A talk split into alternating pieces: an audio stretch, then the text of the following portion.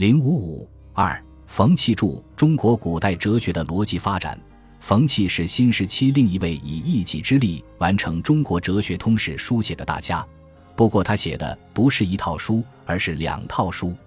第一套书题为《中国古代哲学的逻辑发展》，分上、中、下三册，少述一八四零年以前的中国哲学史，作为高等学校教材。一九八三年起由上海人民出版社出版。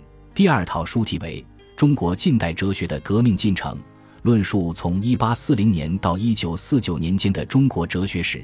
一九八九年由上海人民出版社出版。关于第一套书《中国古代哲学的逻辑发展》，冯契酝酿已久，在文化大革命之前就已写出初稿。不幸的是，书稿在文化大革命期间被搜走，以至于丢失，多年的心血付诸东流。文化大革命结束以后，冯契决心远访司马迁故事、尽孝业师金岳霖故事，重新写出此书。他在后记中不无感慨地写道。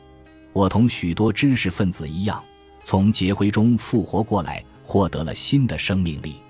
于是我决心使我的书也复活过来，便结合研究生的教学，对过去以粗具规模的著作进行系统的回忆。先写出比较粗糙的讲稿，课后整理出讲课记录稿，然后再加工琢磨、修改成书。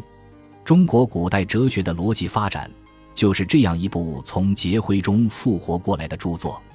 他的这套书突出“发展”二字，纠正了以往写中国哲学史只讲斗争、不讲发展的倾向，对两军对战模式有所突破。